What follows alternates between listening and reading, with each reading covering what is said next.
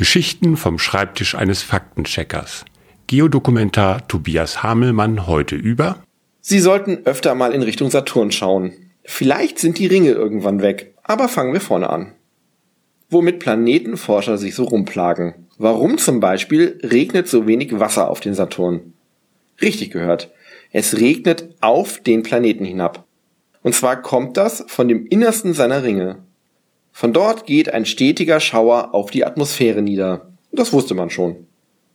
Nun hat man, dank der Weltraumsonde Cassini, aber die Zusammensetzung und die Menge dieses Regens genauer bestimmen können. Und siehe da, Überraschung. Zum einen regnet es ganz schön heftig. Mehrere Tonnen pro Sekunde. Zum anderen ist in diesem Regen viel weniger Wasser enthalten, als alle dachten. In den Ringen ist nämlich eigentlich viel Wasser als Eis. Und da kommt er ja her, der Regen. Aber im Regen ist nur ein Viertel Wasser enthalten.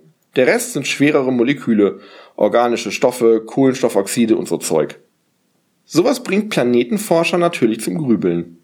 Und natürlich haben sie auch schon eine mögliche Lösung für dieses Rätsel gefunden.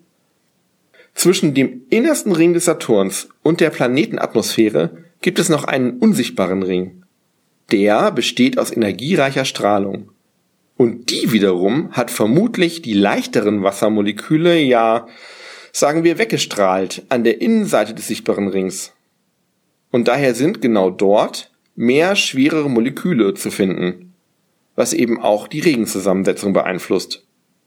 Und übrigens keine Sorge, auch wenn es mit dem Regen so weitergeht, dauert es noch eine lange, lange Zeit, bis die Ringe weg sein würden. Jeden Dienstag und Freitag erzählt Herr Faktencheck eine neue Geschichte.